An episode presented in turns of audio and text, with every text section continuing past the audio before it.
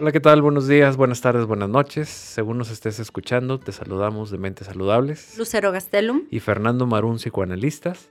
Y con otro tema importantísimo ahora en este episodio, que es cuándo recomendar y por qué recomendar a alguien ir a terapia. Muchas veces estamos preocupados por alguna persona que, que estamos viendo que tiene problemas, que estamos viendo que anda mal, que estamos preocupados porque algo le pueda pasar, estamos preocupados por muchas cosas por alguien, o vemos a alguien preocupado por alguien más. Y entonces siempre están, están diciendo, ve a terapia, deberías de ir a una terapia, deberías buscar apoyo psicológico. O a uno como psicoanalista, pues nos preguntan de, oye, es que quiero que mi hijo venga, oye, es que quiero que mi tía, mi pareja, mi pareja vaya y busque terapia. Y a esto nos referimos precisamente en este, en este episodio. ¿Cómo ves, Lucero?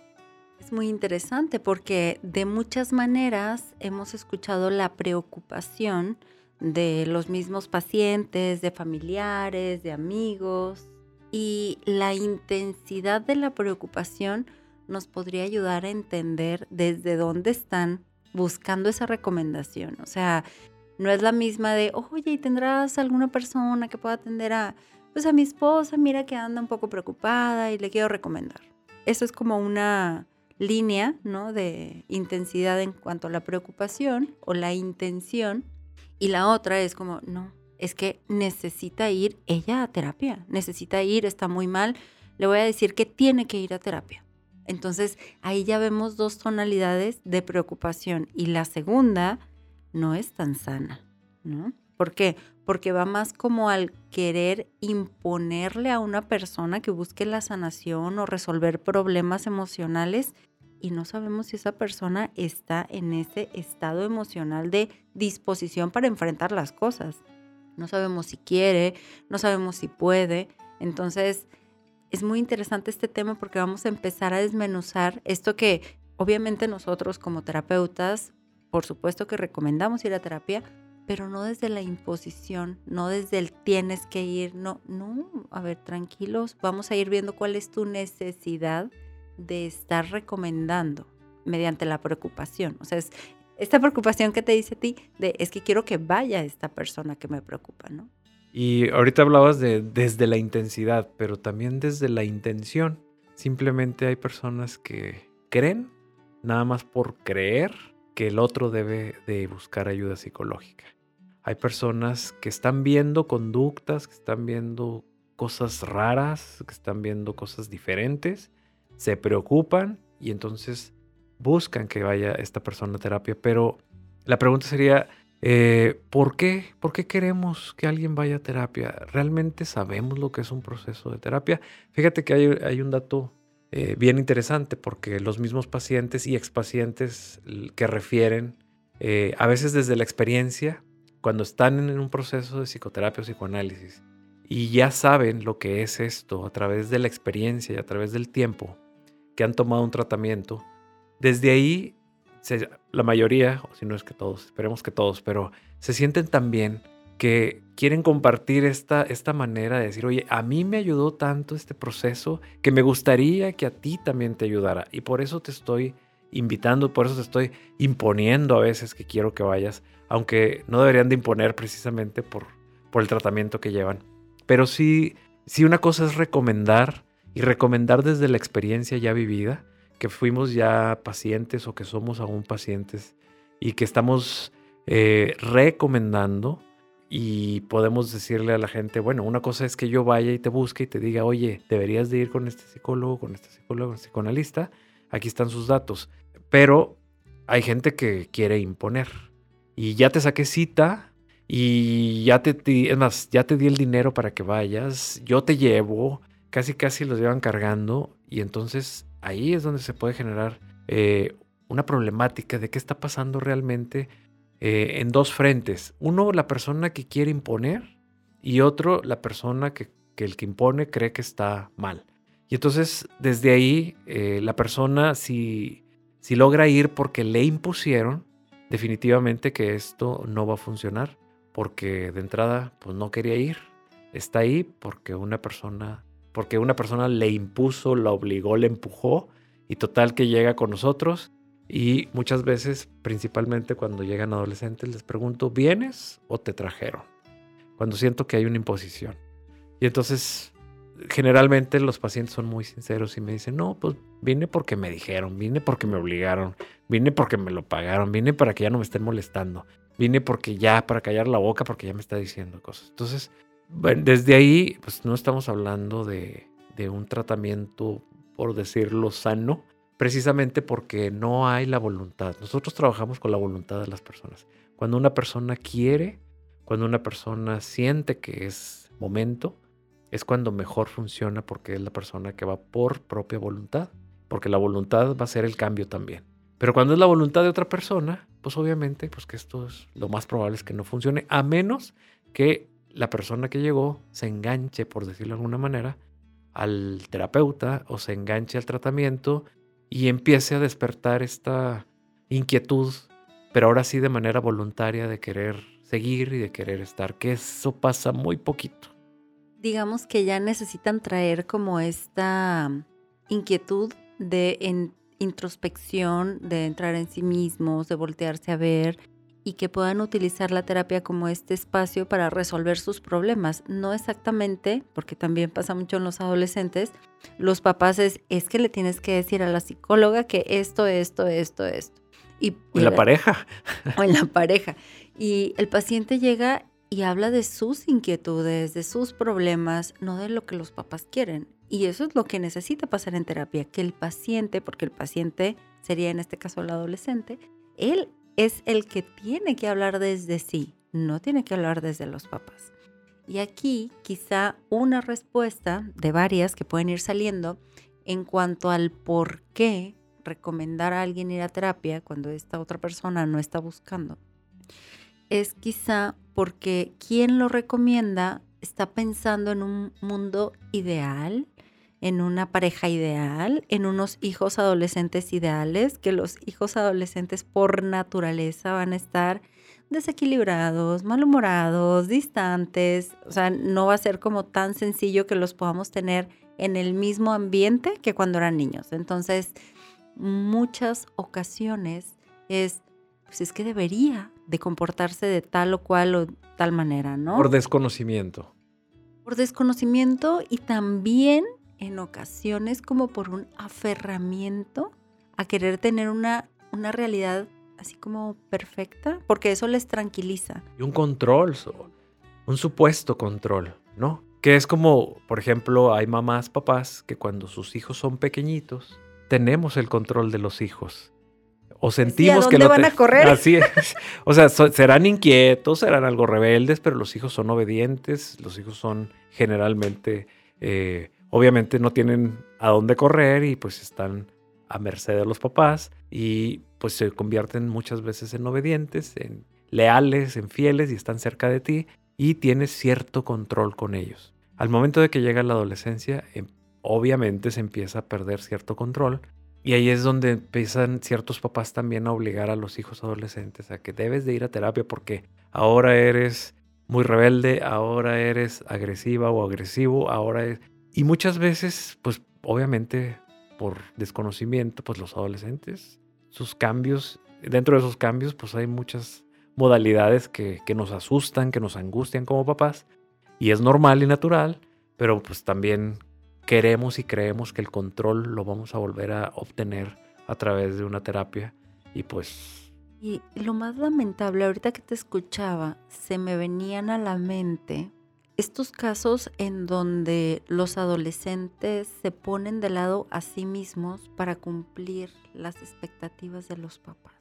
Y entonces es un, oye, pero ¿qué no querías ir al cine con tus amiguitos? No, mejor me quedé practicando piano. Con ese tono, ¿no? No, mejor me quedé practicando piano. ¿Y eso por qué? Mm, porque necesito practicar piano. Tú te quedas pensando y es, mucho, muy importante para los adolescentes la vida social. Entonces, pero los papás le han inculcado y le han dicho, a ver, no, primero el piano que tus amigos. Oye, papá, mamá, van a ir al cine, ¿me dejas ir? ¿Me llevan? No, no, ¿Ya practicaste piano? ¿Por lo menos dos horas? ah, ok, no. Y entonces se apachurra el niño y esa, como esa energía, esa luz, esa manera de decir, quiero disfrutar, quiero salir, se empieza a apagar.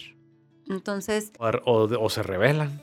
Ya botan el piano y quieren salir y se van a enojar y se van a... Y cero piano y se van al, al otro extremo. Pero sí es muy importante el empezar a ver desde dónde nosotros estamos hasta cierto punto influyendo para que vayan a terapia porque queremos que cambien a un modelo o a un molde que nosotros o, que los papás o que las parejas o que los hijos, las personas quieren que el otro sea.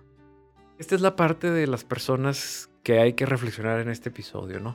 Cuando le hemos dicho a alguien busca ayuda o, o, querer imponer que el otro vaya a, a un proceso terapéutico, es cuestionarnos, bueno, verdaderamente, ¿por qué quiero yo que otra persona vaya a terapia nomás porque yo le estoy diciendo?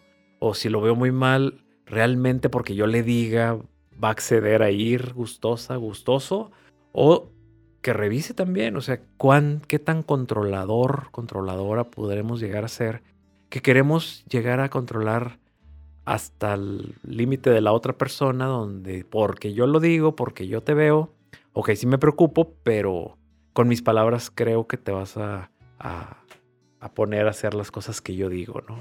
Bueno, y también ahorita que ibas a decir, con las palabras que yo digo, te voy a sanar.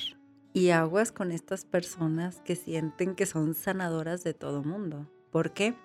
Pues porque nadie es sanadora de nadie más. Cada quien sana en su momento, con su proceso y de la manera en la que le sirve, ¿no? Entonces, desde ahí es como, a ver, sanadores, sanadores, no, para eso están los médicos y medio que la parte orgánica, pero tú tienes que hacer tu trabajo, ¿ok? No te lo van a hacer por ti.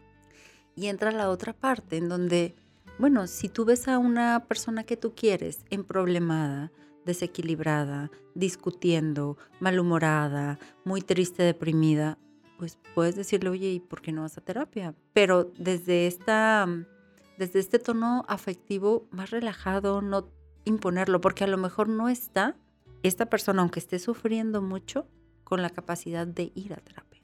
Y ahorita que dices esto, hay personas que pudieran estar escuchando este episodio y dirían, ah, bueno, entonces déjaselo digo como dijo Lucero. Y luego voy y se lo digo en un tono afectivo y luego, luego espero la respuesta de que el otro me diga, sí, está bien, deja, voy. No. Ah, no es magia. No, no es magia. O sea, decir no implica que que mis palabras no implican que se va a hacer lo que yo digo necesariamente. Y eso hay que entenderlo.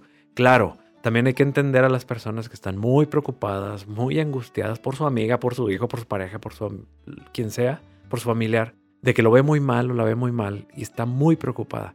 Pero muchas veces eh, hay que pedir ayuda si yo quiero imponerle al otro y decir, bueno, ¿por qué no voy yo primero para ver por qué quiero, por qué quiero imponerle a los demás?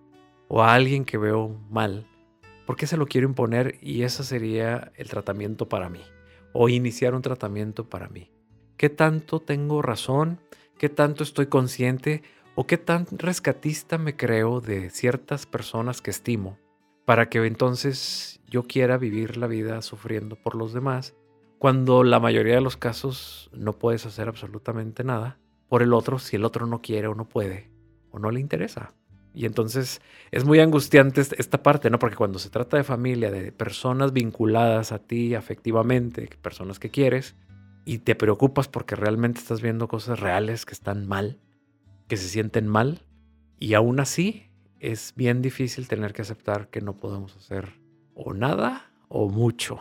Bueno, y aquí hay algo que entender, que es, es también un poquito complicado.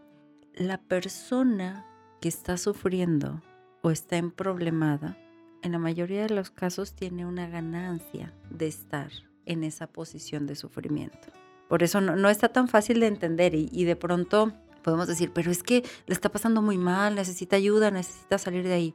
Sí, quizá desde tu punto de vista necesita salir de ahí, pero esa persona sufriendo como sufre está obteniendo como nutrición, ajá, nutrición emocional de otro tipo una posición, un rol que necesita llevar, entonces... O obtiene la atención que tanto requiere para poder sentirse bien, estando mal.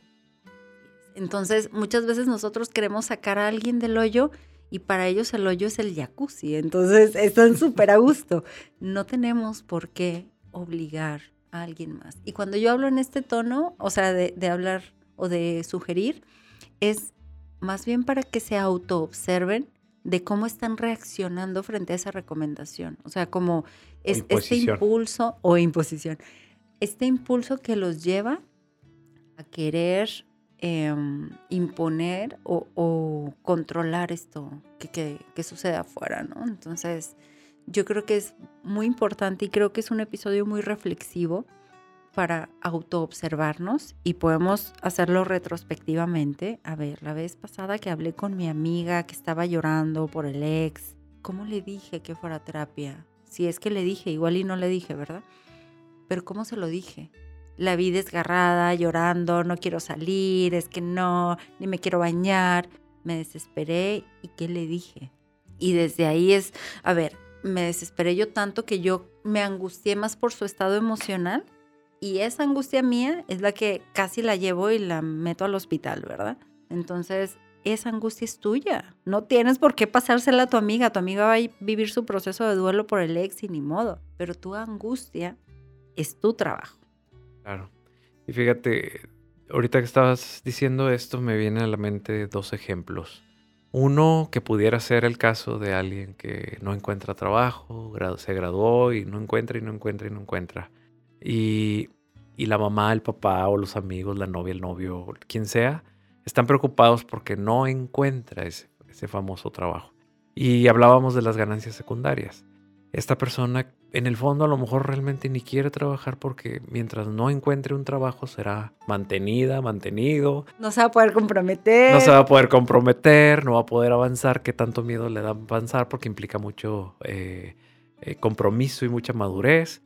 Y, ese podría ser un, ejemplo de las ganancias que, creemos que es una problemática de que pobrecita y pobrecito, pero dentro de ese pobrecita y pobrecito está obteniendo unas ganancias muy, muy grandes, ¿no?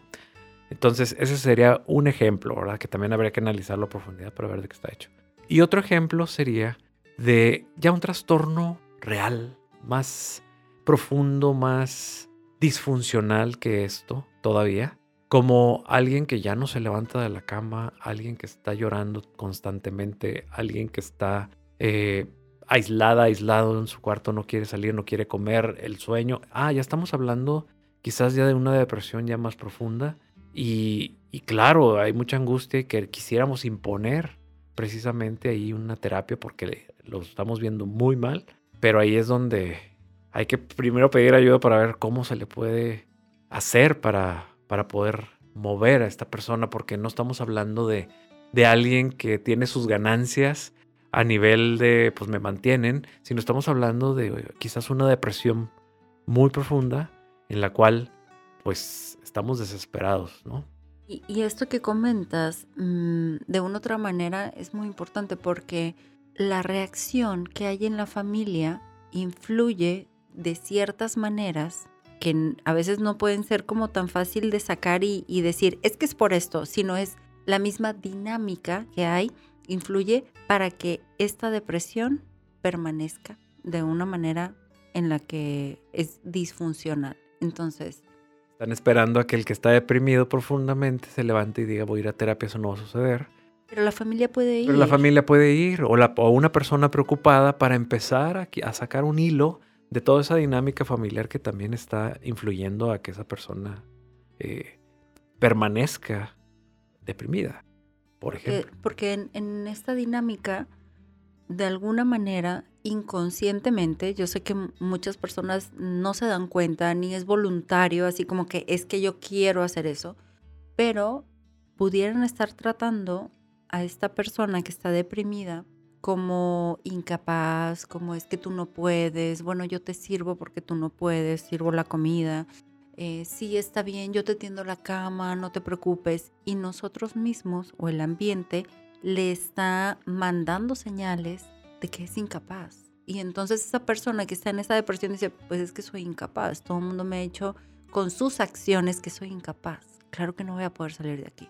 Entonces, sin querer, mantenemos ese síntoma en la familia. Y cuando se trabaja con la familia, eh, de, digamos que de manera separada al paciente, se pueden empezar a ver estas interacciones y se pueden hacer intervenciones que en ocasiones, no siempre, y no vamos a generalizar, es caso por caso, pero en ocasiones puede sacar al paciente. Y sin que el paciente vaya a terapia. ¿eh? Entonces, parte de esto sería... Pero subrayando que no siempre. No, no siempre. No. Porque van a decir que después lo escucharon aquí. O sea, no siempre hay que particularizar cada cosa y cada caso. Y pues bueno, se trata de ayudar, pero no de imponer. También hay, hay casos, por ejemplo, eh, de mucha depresión que hay que llevarlos y hay que empezar tratamiento para ver si ellos empiezan a despertar, a tomar el medicamento, a ir a terapia y empezar a salir del hoyo, ¿no? es como un empujoncito, pero no es estarlo jalando con mecate. Claro, por eso se recomienda que la persona que está preocupada es la que empiece un tratamiento psicológico, aunque diga y crea que el otro es el que más lo necesita, pero pues esta persona tiene que, entender que desde su trinchera pudiera ser que, pueda ayudar en algo a que el otro pueda recibir algún cierto tipo de ayuda. Y en las cuestiones, no sé, depresiones profundas, podrían empezar por cuestiones farmacológicas, por ejemplo, ¿no? Que eso podría empezar a, equilibrar un poco y, dentro de ese equilibrio la persona pudiera acceder a alguna, alguna psicoterapia después. Bueno, este es un tema amplio, pero es interesante y esperemos que, hayamos entendido que, no podemos ser rescatistas todo el tiempo, que no lo somos y que es muy doloroso ver seres queridos eh, sufriendo, pero también hay que entender que la realidad de cada quien es de cada quien y podemos sugerir, pero desde el momento en que estés imponiendo o queriendo darte cuenta que estás imponiendo, es momento en que tú, que estás queriendo imponer, busques tratamiento. Y no es una invitación, no es una imposición. Aclarando. Aclarando. Bueno, muy bien, pues le dejamos aquí, Lucero, pues muchas gracias. Eh, todas las personas que quieran una psicoterapia, un psicoanálisis en la ciudad de Monterrey, su área metropolitana, de manera presencial y o en línea, o las personas que estén en el resto del país, México, o fuera del país, que quieran una terapia o psicoanálisis en línea, ¿dónde nos pueden localizar? Nos pueden encontrar en Facebook en Mentes Saludables o en Instagram en arroba Mentes Saludables MX.